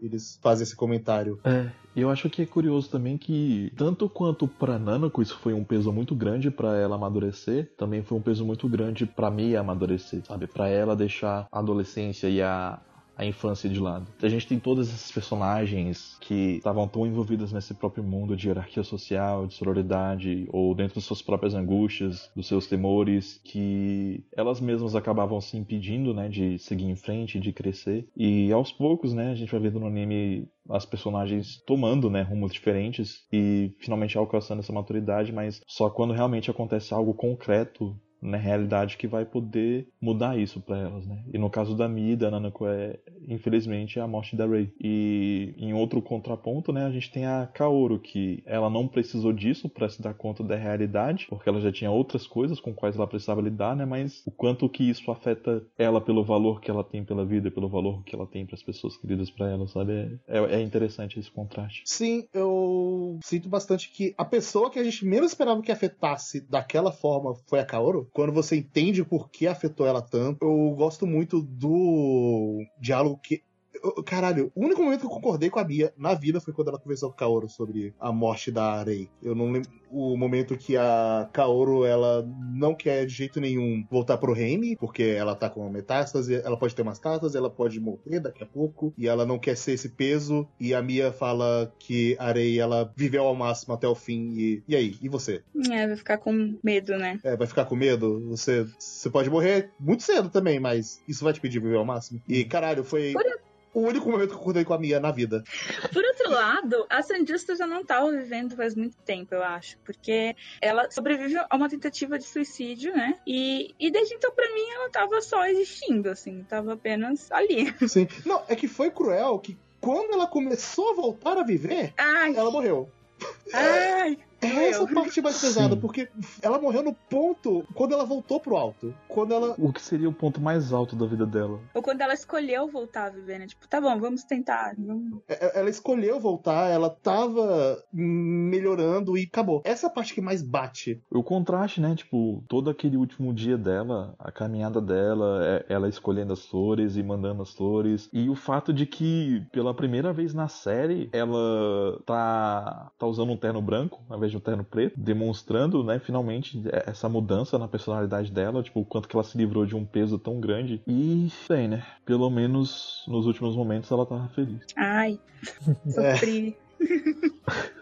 Dói muito. É. Ia ser legal você comentar a mudança de roupa dela, porque é um anime que é absolutamente construído nesse tipo de detalhe mesmo, né? Sim, é, é algo muito icônico para não, não ser tão claro assim a mudança, sabe? Ser tão Sim. importante também. É, mas eu acho que também a gente tocou nisso, né? Falando de vários personagens e tal, e é, é engraçado porque, tipo, é difícil a gente se prender muito a um detalhe só porque tem muitas coisas que levam diretamente umas nas outras, né? Mas eu gosto como a série lida com a depressão e como ela tem retratos tão diferentes, sabe? A Mariko, é, é, é, os motivos pelo qual ela se sente da forma que ela se sente são completamente diferentes dos motivos pelo qual a Rei se sente da forma que se sente. E eles são diferentes dos motivos pelo qual a Kaoru se sente e pelo qual a Mia se sente, sabe? Mas a gente vê traços comuns em todas elas, de. em todas elas, menos a Kaoru, de certa forma, né? De impulsividade, de medo, de ansiedade, de baixa autoestima também. E eu gosto como ele vai trazendo isso tudo à tona e sempre mostrando o lado questionável das atitudes que as pessoas têm, porque nem sempre é fácil, sabe? Lidar com pessoas que sofrem é, depressão, que sofrem disso, mas existe algo que torna elas humanas. Eu gosto como cada personagem tem seu arco para aprender e lidar um pouco melhor com a vida, né? E seguir em frente. E a morte dela é diferente no mangá, né? Sim, é muito diferente, é muito mais para baixo. É, porque não é acidental. Mas eu acho que também é, é mostra essa coisa que às vezes a pessoa que tá com depressão, ela tem dias bons, né? Sim. É. E para mim é um é um claro reflexo do Class S, né? O Class S como gênero, essas histórias de mulheres com mulheres, é, por mais que elas fossem uma maneira de se expressar, né, para pessoas que sentiam determinada pressão, essas histórias elas são vistas como fechadas dentro do seu período porque elas não progrediam de fato. A, o Class S ele terminava de duas formas, ou com uma das personagens do casal se separando e casando com um homem no final, ou com a morte de uma das outras personagens. Para mim, o, o peso do mangá é, ele traz bastante essa tona, sabe, na forma como a Ray morre. Nossa, e de certa forma, a Onisama terminou das duas formas. É isso que eu ia dizer. Sim. É, e aí você entra na, na questão que, tipo, o Desak ele teve a oportunidade de fazer uma releitura, né, do, do clássico e dar um outro contexto para isso. E eu acho que parte do motivo pelo qual ele humanizou tanto os personagens, eu, aqui eu tô assumindo porque eu não vi ele falando disso em, em nenhuma entrevista, mas eu imagino que era uma forma que eles estavam pensando, assim, sabe, de se comunicar com o jovem daquela época e de falar sobre essas questões de uma forma mais madura e direta. E eu acho que acabou sendo mais interessante trazer essa perspectiva mais positiva da Ray para justamente não trazer, sabe, essa carga negativa maior ainda para cima dos jovens e não romantizar mais esse tipo de situação. Não dessa forma, pelo menos. É um pouco problemático, né, que muitos dos romances que tratam de casais homossexuais tenham esse tipo de final, não só os do Class S, mas se a gente for ver coisas ocidentais e cinema também vão para esse rumo Tipo, filmes clássicos que, que tenham casais gays, é muito raro você encontrar que tenha um final feliz.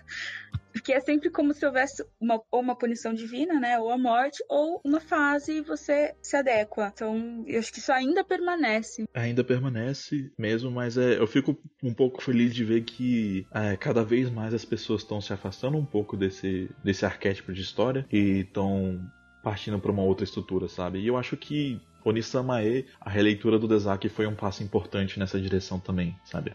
Um passo tomado é, quase 30 anos atrás, né? Mas que eu acho que ainda ecoa hoje em dia. Pelo menos assim, quando a gente fala de mídia, né? De anime e mangá no geral. Porque é. o, os mangás Yuri é de lá pra cá que eles começaram a ter uma perspectivas mais positivas, sabe? Histórias mais diferenciadas, sabe? Diferentes tipos de retrato de casal, diferentes tipos de vida, diferentes tipos de narrativa também, sabe? Hoje em dia você consegue achar dramas Yuri, você consegue achar Yuri's Slice of Life, Yuri's Comédias e diferentes tipos de finais e autores e autoras que estão trabalhando isso. Eu fico feliz também que tenha hoje comédia, outros tipos de gênero com casais homossexuais, porque é representatividade, né? Ninguém aguenta ficar se vendo sempre como um dramalhão.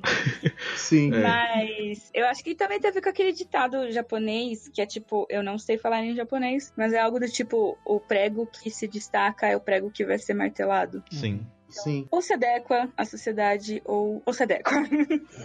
Eu sinto que essas obras terem o problemática de a maioria delas serem tragédias quando vai tratar de homossexualidade é mais uma coisa que tá sendo pro público hétero do que pro público LGBT em si. É mais. Eu sinto que é uma tentativa de você querer criar algum tipo de empatia pela dor. É. O problema é quando você faz isso à exaustão e acaba não trazendo nenhum reforço positivo. É, na, na época né, em que isso aconteceu com Onisama na época que a Ryuki Kida trouxe a tona, foi foi positivo porque era a, a minha única forma que ela tinha para expressar esse tipo de sentimento, né, para conseguir causar alguma empatia. E você se via preso nessa situação em que você gostava desses personagens, né, e detestava o final no, no qual eles levaram. Tem um episódio de Onisama-e, que eu não lembro se é o 13 ou 14, é por aí. Que a, a Nanoko vai, vai, vão ter as provas, né? É pouco depois que eles começaram a ter as aulas de reforço na sororidade. E a Nanako tinha visto há pouco tempo a obsessão que a Ray tinha com a Mia. E aí começam a rolar uns rumores na escola do casal que, que é avistado debaixo da árvore, do piano que toca sozinho e não sei o que e tal. E daí a Mariko conta pra Nanako essa história, né? Desse casal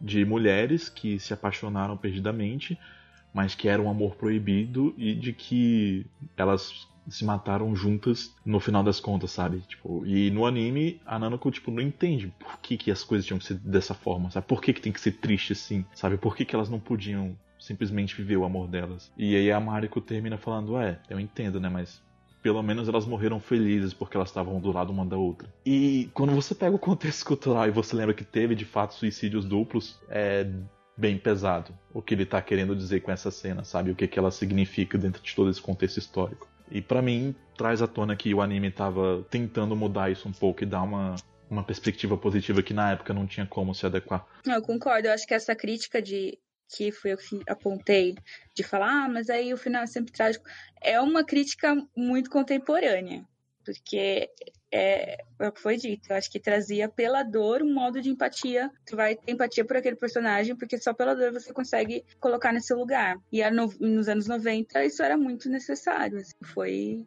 Foi Sim. inovador. Deve ter funcionado bem, porque, na verdade, assim, eu não me conectei muito com nenhum dos dramas, exceto esse do final, que termina tragicamente, foi o que bateu comigo. E daí É uma o anime catarse. não tem ele.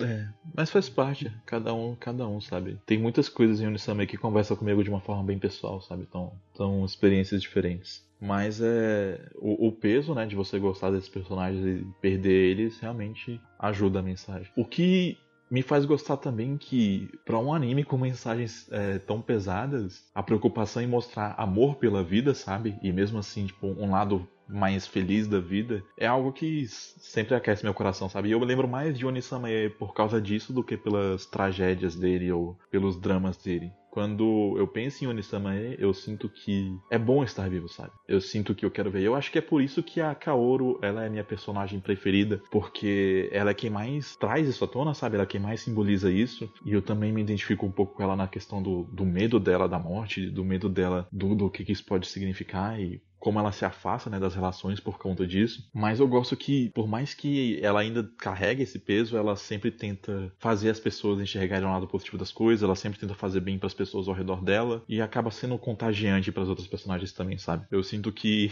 em Onisama e a Kaoru acaba sendo um porto seguro por causa disso. Então eu sempre gostava de ver ela em cena. É, a Kaoru no Kimi e a Tomoko eram os personagens que eu mais gostava, assim. Ai, Tomoko é muito querida. Gosto muito. Não é? É, eu, Que é- eu gosto bastante da Tomoko também. A pessoa mais saudável daquele cast. Sim. Total. Ter mais Tomoko naquela escola seria um lugar muito bom. Que é, tinha que replicar. Mas a Kaoru, que eu não. Já que estamos falando spoiler, que me atrapalha assim no final da resolução, é um drama muito válido. Eu acho que muitas mulheres se identifiquem, mas é aquela o momento em que ela sente que ela não é mais mulher, porque ela faz uma masectomia, né? Muitas mulheres se sentem assim, mas em, em algum grau, quando ela, ela faz uma cirurgia e aí ela se sente menos mulher. Eu acho esse drama interessantíssimo, mas o que eu não gosto muito no arco da Kaoru é que o final que dão pra ela não me convence.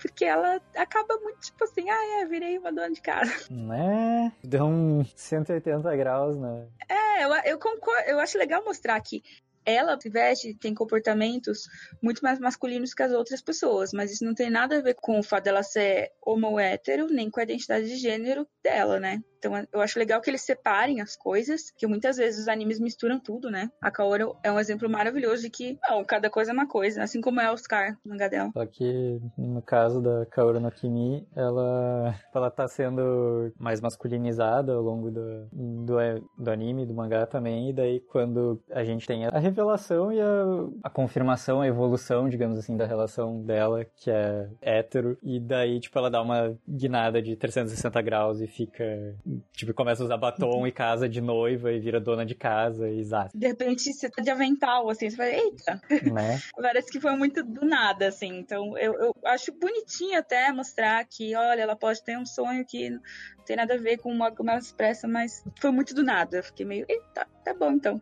Eu, eu concordo. Eu, eu acho que a parte que mais me incomodou no final é que esses últimos episódios que são focados na Kaoru, eles são muito rápidos, sabe? Tipo, muito abruptos e de fato parece uma mudança muito repentina. E eu sinto que dos arcos do anime, infelizmente, ele foi o menos trabalhado, sabe? E acaba acaba ferindo um pouco o anime no geral pra mim. E mas eu, eu acho engraçado que tipo, apesar disso, ela ainda é minha personagem preferida porque eu acho que ela simboliza muito a força que a história tem, sabe? Acho que é até por isso que ela é colocada justamente como um contraponto à Mia desde o começo e que ela no final que vai dar os passos, né, para acabar com a sororidade. Mas de fato é uma mudança que eu acho que poderia ter sido mais bem trabalhada. Tem uma coisa que hoje, como uma pessoa contemporânea do século XXI e contraponto de alguém do 75, acaba me incomodando um pouco. É, sempre quando eu tava olhando o Remy e o amigo dele, o O Taka, é, Takashi. O Takashi, eu, e a relação, a potencial relação do Takashi com a Mariko e a relação do Remy com a Kaoru, eu sempre falava, quantos anos eles têm mesmo? Eu, eu sempre ficava martelando aquilo na É. cabeça. Eu espero que eles tenham no máximo 24. É, ainda assim é coisa que hoje em dia É. não. É, é, sim, no máximo. Porque assim, eles estão terminando a faculdade. Então não pode ser tão velho assim, né, gente? Esperamos que eles não sejam tão velhos assim. Por outro lado, o Remy tava dando aula. Você Sim. fica. Pera, o que que tá acontecendo? Mas eu acho que é, pra época era algo comum no Japão. Vocês lembram de Sailor Moon? Não, nunca ouvi falar. Então, o, Sailor o quê? o, o Tuxedo Mask que tinha. tava no, no, no- na universidade e a. E a. eu esqueci o nome da Sailor Moon agora. O Porra, Sag. Serena? O Serena. A Serena, isso, a Serena tava no middle school ainda. Ela nem tava no ensino médio. E eles eram um par romântico da série, sabe? É esquisito. Sim, ela tinha 14 e ele tava na, na faculdade. Gente, por favor, quando vocês atingem a maioridade, só se relacionem com pessoas de maiores de idade. Então, Essa é a lição, né? conselho. Sim. Olha, que fala que ele tem 18 anos, segundo o Wikipedia. Tudo bem. Que pelo menos o Takashi e a Mariko nunca se concretizam. E Né? que a relação do Remy e da Nanako, ela realmente é uma relação de irmão com irmã. Ah, e eu fico muito feliz com isso, porque se fosse um anime atual, não seria. Nossa, Não seria. Seria tipo, vocês já viram. Ai, que pega, pega a criança com 3 anos pra criar, e daí a criança cresce. Ai, ah, nossa! Eu Caraca, aquele. Que jeito é de cagar o time skip horrível. Mas. Ah, vocês estão- falando daquela, daquela desgraça? Do sim, Drop? daquela desgraça. É porque cortou bem na hora, mas nossa, cara, como estragar uma obra pra sempre? Eu tinha gostado É. tanto da primeira metade. Todo mundo. todo- Nossa, que, de... Nossa, que coisa maravilhosa, linda e. Aí de repente pra. Nossa, que ojeriza. Que nojo. Mas eu gosto muito da relação do Remy com a Nanako ter ficado só como irmãos, de fato, porque em certos níveis eu acabei me identificando um pouco com a minha irmã. É, você tinha comentado um pouco sobre isso, né? Que você se conseguia entender o Remy um pouco. É, sim, porque esse quesito de, ah, beleza, eu não cresci com meu pai, etc. E a minha irmã, sim. E al- alguns sentimentos que foram transmitidos lá eu também sentia e eu gostei dessa identificação. São poucas coisas, assim, que trata irmãos e anime que eu consigo me identificar, de fato. Concordo muito. Eu acho muito legal que eles desenvolvem essa relação, porque normalmente em anime. Normalmente não, tem, tem algumas boas exceções, mas relação de irmão é difícil eu assistir e falar: Yes, esse anime me representou de um jeito muito gostoso e muito real. e aí eu tô, muito feliz que não foi pra um lugar errado, mas eles têm um carinho muito forte e têm um vínculo muito forte. Eles não são dois conhecidos, eles são irmãos. E o vínculo que eles criaram, né, é muito especial. Mas não é essas coisas estranhas de outras séries. É, eu acho que é legal como o anime contextualiza a gente dentro dessa relação, porque cada episódio que a gente assiste é como se fosse uma carta dela pra ele, né? Então, por mais que às vezes ele não seja tão presente na narrativa, você nunca deixa de sentir que eles estão juntos, sabe? Eu acho que isso é bem importante pra pra essa relação ser tão especial assim. Uma cena que eu acho muito bonita é aquela em que a Nanako tá muito apaixonada pela, pela Rei, pela Sanjusta Sama, e ela quer. Ela é uma menininha, né? ela quer se descobrir, etc. Tá no momento de crescer. E ela decide fumar. Ah, sim. Eu acho muito incrível, eu acho simbólico, eu acho que é uma coisa que adolescente faz mesmo. Pode não ser pelo cigarro, mas por outros lados. A, a Mariko pinta a unha. e é o jeito dela ser mulher, né? Eu acho esse tipo de simbolismo muito legal. Sim, e inclusive tem a, a cena em que, tipo, você tem a, a cena dela tentando, né, fumar no quarto dela, e tipo, a, a mãe chama, e aí, tipo, ela, não, tá, tá bom, deixa eu parar aqui. aí, beleza. E mais tarde você tem a, a cena em que a, a Saint Just coloca ela pra fumar, né, e você tem aquele contraste de novo, né, de uma relação esquisita, mas você entende por que ela é romântica e por que ao mesmo tempo ela, ela te deixa um pouco perturbado, mas tem um ar atraente em cima disso, mas, tipo, quando ela fuma e ela desmaia, aquela cena psicodélica dela, assim, tem um quê de perda de inocência, sabe? Se fosse em um outro contexto, você poderia até pensar que tá simbolizando que ela tá perdendo a virgindade ou alguma coisa assim, mas tem um, um sentido um pouco que puxa pra esse lado quando a boneca perde o pino que faz ela falar, sabe? Sim, perdeu a virgindade do pulmão. Mas acho que é bem isso, até a, comp- a comparação dela, né? Tipo, a, a Arei enxergava a Nanako como uma bonequinha, né? E aí ela, na tentativa de se mostrar humana, real, acho muito profundo isso. Acho que é, uma, uma discussão muito de adolescente. E todo mundo deve ter passado em algum grau, se não com sei lá o que, assim, de querer se descobrir como vai, vai ser essa pessoa adulta que, é, que vai ser você. Dito isso, é, Só uma última coisa que eu queria puxar. A gente vê isso com a Mia e com a Mariko, né? Tipo, como o anime se esforça para humanizar as personagens, sabe? Mas eu gosto que o esforço não acaba só com as personagens centrais, que ele faz isso com outras personagens também, sabe? Tem aquela menina que saiu da, da sororidade porque ela não conseguiu adquirir uma nota boa. E você vê ela, sabe, finalmente criando uma empatia com a Nanako porque a Nanako apoiou ela e ela parando para refletir, sabe, tipo, cara, eu falei mal de você, porque eu achei que você não entrou de forma justa, mas aqui tá, aqui estou, né? E foi você, foi a única pessoa que me apoiou. E ela vendo, tipo, o que é sororidade real, e mais pra frente também quando você vê as amigas da Aya fazendo merda por causa dela e depois se arrependendo por causa dela, e a própria Aya sendo humanizada, mostrando que ela é uma pessoa que também tem seus defeitos e, e tem seus motivos para tal, e é, ela e a Mariko meio que se perdoando, sabe? Todas essas pequenas relações que a série traz, eu gosto de que eh, elas não são perdidas no espaço, sabe? Que elas constroem uma mensagem de apoio entre mulheres que eu acho que é mortetíssimo. Que ao mesmo tempo que é uma, um anime absolutamente novelesco, né? De tapas na cara, traições e gritos, todos os personagens são humanizados e têm um psicológico profundo, né? Sim, e é, é tão raro ver isso, né? Que eu, eu, sinceramente, eu não entendo como esse anime não é mais falado hoje em dia, porque ele é muito incrível. É, de fato, eu imagino que, como eu falei, o ritmo talvez não seja para qualquer um, e isso afaste as pessoas, mas eu, eu queria mais animes que tratassem as coisas como a Anissa trata. Vamos torcer, né? Aí, quem sabe alguma pessoa se inspira no Dezaki na Ikeda e tenta fazer um revival de alguma coisa. Era muito bom se tivesse saído Orfeus no Amador, que é um mangá da Ryoko Ikeda, que é muito bom e deveria ter virado anime. Vai que ainda vira. As pessoas gostam de resgatar coisa antiga, então vai que. É, vai que, né? A gente tem que mandar só, rez, só rezando. É, a indústria tá numa, numa coisa de se revitalizar, né, atualmente. Eu não duvidaria. Eu gostaria que a Rosa de Versalhes ganhasse um remake. É, seria interessante um remake. Dororo ganhou coisa nova. Então vai que. Como não teve nada esse ano, que é os 40 anos, quem sabe em 2029, 50. Né? Nunca é tarde demais para torcer, né mesmo? Animes que tem uma vibe que eu acho, embora distante, parecida, é Honey Clover da Chico Mino. Porque são muitos episódios, uhum. é uma trama. Não tem drama, não tem drogas, tem nada disso, né? Mas eu também. não tem suicídio, nada disso, é muito mais light, mas assim, são personagens também que começam de um jeito muito fofo e que você vai descobrindo a humanidade deles e as pequenas cenas de silêncio, de pausa deles sozinhos vão transformando eles em pessoas muito reais, muito concretas. E também tem 50 episódios, uma coisa assim, por é. isso as pessoas acabam ficando meio. Ah... Nossa, cara, eu é, já, já, fico, já, fiquei feliz que você gosta de Anissa Maema, fico ainda mais feliz que você tenha gostado de Honey Clover também. É meu desenho favorito. É?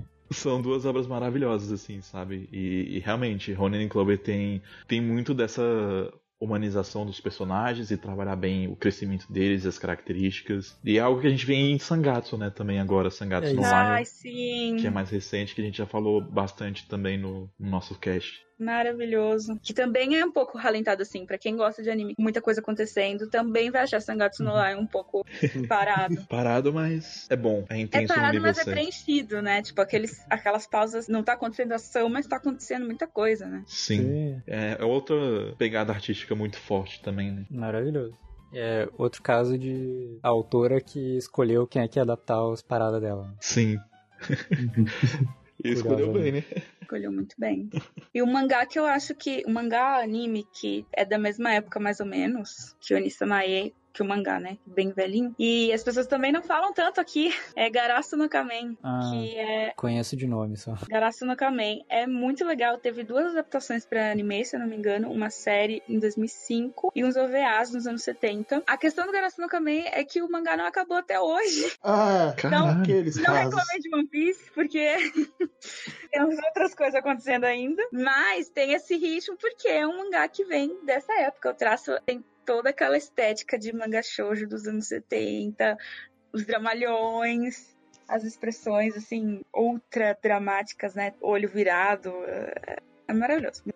Temos um cast? Temos um cast. Temos um cast. Um cast bem legal, diga-se de passagem. Sim, eu gostei bastante. Clara, obrigado, de verdade. Muito obrigada pelo convite, eu fiquei muito feliz. Desculpa se eu falei muita besteira. Não, relaxa, você falou muito bem. a, a gente adorou. Inclusive, se você quiser participar de outras coisas e tudo mais, você é sempre bem-vindo aqui. E... Ó, eu vou dizer uma coisa, eu tava vendo, ouvindo vocês falando de evangelho, que é amo, curti muito e mandaram uma, muito bem. Ah, obrigado. Obrigado. Vai sair a parte 2 eventualmente. Foi um grande sacrifício aquilo tudo. Nossa, amo, é, é minha paixãozinha. Por isso que eu falei do ano no Carecano, porque o ano é, ma- é gênio, é tudo de bom. Estamos aí esperando os filmes. É. Obrigada, viu, gente? A, a gente já sabe quem chamar agora se a gente for fazer um cast de Running Club. Yeah! Marcar na planilha aqui.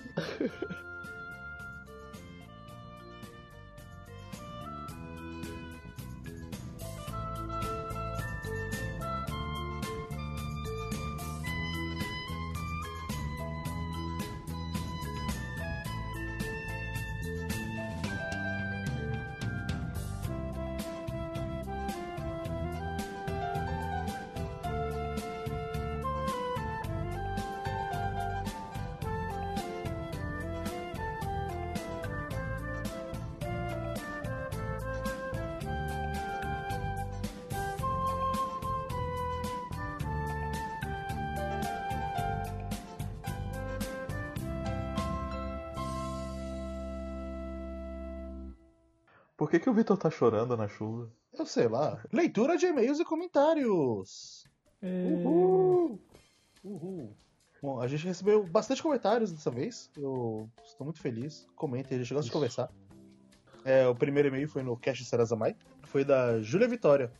A Júlia Vitória disse: Adorei o podcast. Aliás, saudades. Andava sem ouvir nada ultimamente. Eu assisti Sarazamai com um hype enorme, já que eu sou apaixonada pelas obras do Ikuhara e sou LGBT.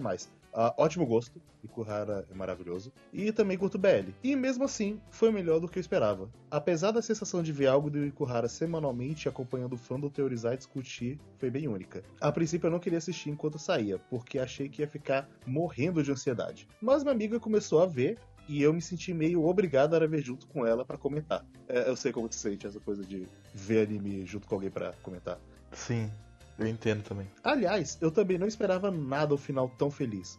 Outros finais foram muito trágicos, mesmo com um pontinho de esperança. E os penúltimos episódios pareciam caminhar para uma desgraça total. Também adorei a participação do Tom. Gostei muito dele. A gente também gosta muito do Tom. Aliás, Sim. Foi engraçado o jeito que você falou. sim, sim. Mas o Tom vai ficar feliz que gostaram da participação dele. Sim, com certeza. Ele é sempre bem-vindo aqui, então. Sim, o Tom é um grande amigo. Eu gosto muito da participação dele. Tanto do cast de Nier quanto de Sarazamai foram bem legais. Sim. Aliás, sobre a Sarah, eu acho que ela foi feita para ser o resuminho da semana. Não sei bem como explicar, mas algo como as meninas sombras e o Tênis e as placas das idols no metrô de Penguin que fala um pouco sobre o que tá acontecendo no episódio, no meio do episódio. Eu não sei exatamente se a Sarah tem essa função, porque eu, eu- eu sinto que ela não é tão explícita nessa parte quanto os outros dois exemplos. O Zé e nem você viram os outros pra comentar, né? Assim, eu vi parte de Utena, não vi Utena completo. Ah tá, mas você sabe dessas meninas da sombra? Sim, sim. É, mas eu não tenho tanto contexto assim pra poder deduzir o que que é. Eu sei que no que, no que eu vi de Eutena, é, essas meninas elas carregavam muita malícia. mas em que contexto essa malícia é relevante pro contexto, eu não sei. Não, não. É, é, que ela quis dizer é uma coisa um pouco mais superficial de que são. é- Ela é uma ferramenta narrativa pra te falar o que, que tá acontecendo na obra, naquele episódio lá no meio. Não, Mas eu sinto que a Sarah não faz muito isso, não. É, tem um pouco disso, mas eu acho que também tem um pouco de trazer a audiência pra dentro da obra, sabe? Uhum. Por isso que eu não entendo qual que é a da malícia, sabe? Mas enfim, fica uma reflexão pra quando eu terminar, quando terminar a Altena de verdade. Fica, fica, essa discussão quando, tiver um cast de Utena, de repente. Mas muito obrigado, Júlia, pelo comentário. Eu fico feliz que você tenha gostado. Eventualmente eu e o Zé vamos assistir também. E eu acho que mais pra frente no podcast a gente vai trazer mais coisas do Ikuhara também. Sim, sim. É, eu, eu queria antes fazer um cast só do Ikuhara, mas eu acho que faz mais sentido mesmo a gente fazer o cast das obras dele aos poucos. Sim, vamos, vamos ver aí como é que vai ser isso. Sim, é, com certeza vai ter mais Ikuhara no quadro quadro. É, o próximo é da Kyoto Animation. Eu posso ler ele. O, o Matheus Humberto. É, ele comentou aqui no nosso artigo né, sobre a Kyoto Animation, na verdade é uma publicação para o pessoal poder doar e para lembrar das coisas boas da Kyoto Animation. É, o Matheus ele chegou a participar de um grupo em comum nosso, né? Então, olá Matheus, quanto tempo? Saudades. Olá Matheus. Tudo bom? E ele fala aqui: Descobri tem poucos dias dessa tragédia, acredite ou não.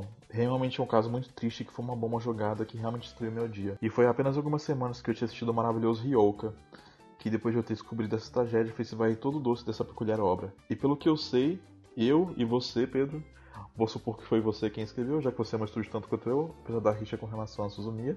É, no caso, o Matheus tem rixa com o Haruhi, e eu gosto de Haruhi. Uhum. E, na verdade, quem escreveu o texto foi eu e o Kei juntos, é, juntos separados, na verdade. Sim, sim. Cada um escreveu um pedaço ali e tal. Era para representar um texto pro quadro-quadro todo. É. é. Todos nós temos nossas diferenças em relação à forma como a gente vê o estúdio e a obra deles, mas a gente realmente gosta bastante do estúdio. E embora a tragédia toque nossos corações, né, a gente queria principalmente é, trazer à tona, né, as coisas positivas que eles geralmente tratavam nas mensagens que eles traziam nos animes, né? Então, por isso que a gente fez o texto. É, mais pra frente aqui no, no texto do, do Matheus, ele chega a tocar um pouco melhor no quanto que foi uma tragédia horrível e as pessoas talentosas que a gente perdeu, como a Futoshi Nishia, Yoshishi Kigami, Yasuhiro Takemoto, é, que foi diretor de Yoga, diretor de, do, do filme de Haruhi, que eu esqueci o nome agora, é Shoshitsu no, no Haruhi, se não me engano. E tanta gente que era boa, né, que a gente perdeu, mas que, né, perto do, do que é a vida humana realmente, o que a gente perdeu em sentido de indústria não, não faz valer. Então, assim, eu acho que a, a forma de estar algo positivo disso é realmente enxergando esse lado mais humano do trabalho deles. Né? Por isso que a gente fez esse texto. E novamente, né, se alguém aí sentir vontade de querer ajudar eles, doar, eu acho que o link ainda tá de pé, né? Tem outras formas de você contribuir para eles, comprando o produto deles e tudo mais. E vamos ver e torcer, né, para que esse estúdio se reerga aí. Sim, sim. É, teve uma notícia positiva recentemente de que aqui doou, acho que 3 milhões de ienes para Kyoto Animation. Eu gosto dessa notícia porque é, Angel Beats, por exemplo, não é da Kyoto Animation porque teve uma certa briga entre aqui e a Kyoto Animation, mas mesmo com elas não estando de bem, por assim dizer, a aqui teve essa empatia e ela deixou essa parte de briga de lado para uma coisa maior. Quem sabe aí, né? É, não vai ser um laço que vai ser reforçado, né? Que, até mesmo porque, queira ou não, as melhores adaptações daqui são da Kyoto Animation, né? Então, é, torcer pelo futuro, mas de qualquer forma, já ficamos felizes de ver que tem essa empatia, né? De um estúdio que tem mensagens tão parecidas com o outro, né? Por que não estender essa mão? É, Zé? Então, depois nós tivemos também, ou antes, na verdade, nós tivemos um comentário num podcast bem antiguinho já, do filmes de anime, que foi do comentário do Tueiro só no picolé de Salmarinho. E ele comenta que podiam chamar o podcast de filmes do Makoto Shinkai e Mamoru Hosoda, que não reclamaria nada. Ambos fazem filmes excelentes, inclusive minha indicação é justamente um filme do Hosoda, O Rapaz e o Monstro. É, adoro tanto a premissa como o Come to Age. Eu acho que todos nós gostamos bastante do Hosoda aqui. Eu não lembro Sim. exatamente o que, que eu indiquei naquele, naquele cast, eu acho que eu indiquei o Jardim é, Garden of Words, mas não tenho certeza. Eu acho que eu indiquei Wolf Children. Foi um dos nossos primeiros casts, mas que Sim, foi. Felizes que ele tenha gostado num momento tão cedo. É o assim, número décimo. Sim. Mas, dito isso, eu reforço a recomendação dele, porque o Rapaz e o Monstro é bem legal. Foi uma pauta tapa-buraco. Foi um bom tapa-buraco, tá bom? A gente nunca fez isso na nossa vida desde então. É, a gente nunca mais fez nenhuma pauta tapa-buraco. Nunca. Ao menos não pra falar sobre obras, Uhum. né? Mas de qualquer maneira, eu recomendo a recomendação. Vou reforçar aqui. Rapaz, o monstro é bem legal. Eu não assisti ainda, mas Bom, bom, como eu gosto de todos os filmes do Rossado que eu vi até hoje, eu imagino que eu vou gostar. Eu não tava nesse episódio, mas eu aprovo Mamoru Hosoda, Makoto Shikai, mais o Hosoda. Sim, o... Sim, é, hoje em dia eu gosto mais do Hosoda, mas já teve minhas épocas que eu achava o Makoto Shinkai o meu diretor favorito. Em algumas épocas da vida. É, eu também já tive uma época que eu, que eu achei uma conta de Kai meu- o meu diretor preferido, mas é porque ele tem um dos meus filmes preferidos, né? Mas, é, vamos lá, o Tuero, só picolé de Samarim, só no picolé de Samarim, de- deixou comentários no seu Entre Quadros número 3, sobre Nier Automata. Eu gosto muito que esse cast ele vive reaparecendo nas nossas vidas de alguma forma. Sim. É, Ele é bem recorrente.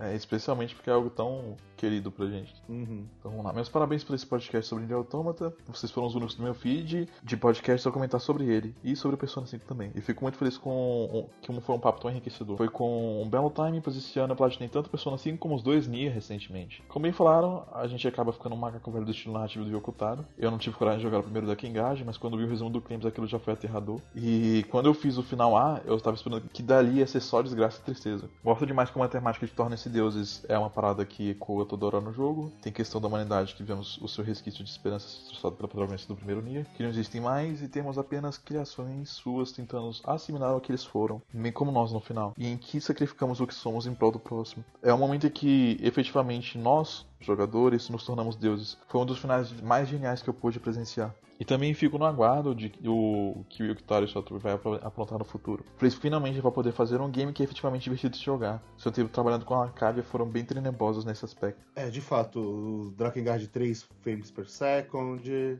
vários probleminhas aí no É. Nier original, mas Eu, eu recomendaria o, o Tuero jogar Drakengard ainda assim, porque a gente descobriu que ele se sustenta bem por si só também. Ele é bem, é bem interessante de, de revisitar. Sim, sim, foi bem legal. A gente inclusive fez um cast junto, Sim. vou deixar linkado. Fiz um cast com Wesley sobre Drakengard e foi bem legal. E então, se você gostou desse cast de Nier Automata, eu acho que você vai gostar desse cast de Drakengard. Especialmente porque esse cast de Drakengard ele tem um outro formato que é, é exatamente o que você falou no seu segundo comentário. Que, que- vamos lá. Por fim, deixo só uma crítica construtiva de uma parada que me incomodou um pouco no andamento da conversa.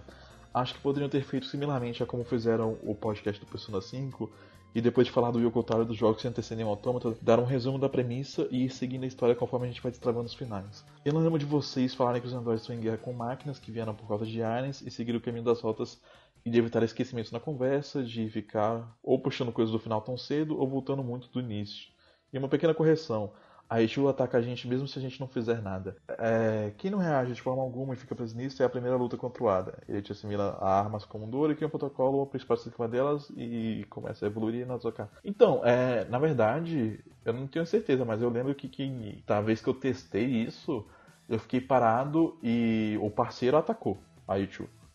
É, Aí a Ichigo reage, Eu, eu só lembro, é, realmente, nas minhas lembranças, a Ichigo ataca só quando ou você ou o parceiro ataca. Então, não sei se você tava jogando com o parceiro no modo agressivo, aí como ele tava configurado para ser agressivo, assim que apareceu a Ichigo, ele atacou e já iniciou uma luta de vez, mas... É, talvez seja essa questão do tipo de personalidade que o seu parceiro vai, vai assumir, né? Não sei dizer. E talvez ela te ataque mesmo, não sei. Mas o- no, no caso que quando eu joguei, é, quem foi o primeiro a atacar foi meu parceiro. Sim, é, quando eu, eu lembro. É porque assim, eu não sei agora se a memória é fabricada ou se. sei lá, mas eu lembro que você podia ficar parado e se o parceiro não atacasse nem você atacasse, ia ter até o diálogozinho de. Tá, você vai ter que bater nela. Vai, vai lá, vai, bate. Bate nela assim. Tinha- Tinha um diálogo sobre isso, mas. Eu não sei, eu- é uma desculpa para rejogar e conferir. Eu acho que tinha até um. Se não me engano, acho que tem até um vídeo que, tipo, o cara fica 10 mil anos sem atacar Ichu e fica tentando fugir da tela, ele não consegue fugir da tela, e até que no final ele tem que atacar Ichu. Obrigado. Deixa eu ver se eu acho aqui, que aí a gente coloca até no link. Mas, porém, eu não tinha sacado que o Adam. Você não precisava atacar ele. É, na verdade o Adam ele vai reproduzir os seus. Vai começar a reproduzir os seus movimentos, né? Ele vai aprendendo com você. Porque é, o, o instinto jogador é você aparecer e começar a bater. Mas. Ai, vai demorar até eu achar esse vídeo.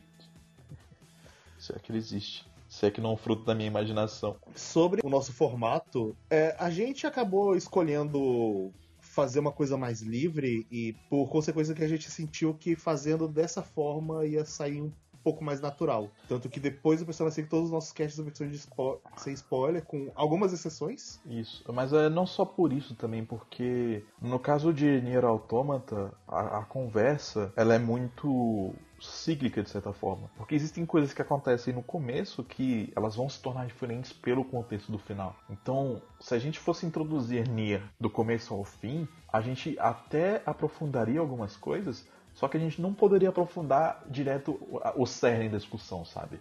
A gente não poderia dar esse spoiler para quem tá consumindo podcast. Então, tipo assim, é um formato que não teria vitória, sabe? Ele, de uma forma ou de outra, ele teria um peso ali que seria perdido. Então, a gente preferiu discutir de uma forma mais aberta porque a gente queria discutir o cerne da questão, sabe? Por que, que as coisas tiveram que ser daquela forma. E quais são os conhecimentos que aqueles personagens já tinham desde o começo e como eles interagiam por causa disso. E nessa discussão em que a gente abordasse ponto a ponto desde o começo, a gente não teria como fazer isso. Sabe? Por isso que a gente optou por esse formato diferente. Ou é porque nós somos 4x4, a gente é muito desconstruidão para ter um formato fixo. É. É, é, gente... Mas acho que é um negócio que a gente vai aprendendo de caso em, de caso, em caso, sabe? Tem vezes que a gente erra, tem vezes que a gente acerta e a gente vai seguindo. E tem vezes que a edição Sim. salva também. Sim, um dia o quadro quadro vai ser 100% coeso. Eu acredito. Eu não acredito, não. Um dia. Eu não acredito, não. Mas, Esse dia vai ser 2032? Talvez. mas tá Talvez. tudo bem. Eu acho que tem uma beleza no, no caos que é o quadro quadro. Mas vamos lá, né? E no final aqui ele fala: Por fim, uma dúvida. Como a gente faz em ca- eh, carinho e interage com os pods? Eu zerei o jogo e acabei nem vendo como faz isso. É, sabe a tela de toque? A tela de toque do PS4, do controle dele? É só você alisar ela. É só isso. É alisar ou tocar ela. Mas é nela. É na telinha de toque É, do, do controle. Dito isso, se você tipo, jogou no PC, aí eu não faço ideia. Mas deve E- ter algum botão equivalente. Talvez o touchpad do, do mouse. Como você faz carinho nos pods? Você manda comentários nos episódios. E aí, pessoal, a última coisa que eu coloquei em todo caso, vou dar esse ótimo papo sobre Nier Automata e torço para que possam voltar a série para falar do resto do universo do Yokotaro. É. Eu acho que que sim, a gente deve acabar falando do Yokotaro no futuro, embora não esteja nos nossos planos agora. Mas como o, o que já falou, a gente já falou, do Drakengard com Wesley. E o Wesley já prontamente chamou a gente para falar de outras coisas da série, das séries do Yokotaro no futuro. Então vão, vão haver mais coisas sobre o Yokotaro e sobre os joguinhos dele. Seja aqui no quadro quadro, seja onde o Wesley chamar a gente. Que no caso ele tá agora no Anime Freak Show. Então, caso apareça um cast de Nia lá, provavelmente vai estar lá de alguma forma. É isso aí, gente. É, muito obrigado pelos comentários. Uma boa noite, bom dia ou boa tarde para todos vocês. E até a próxima. Tchau, tchau! Falou!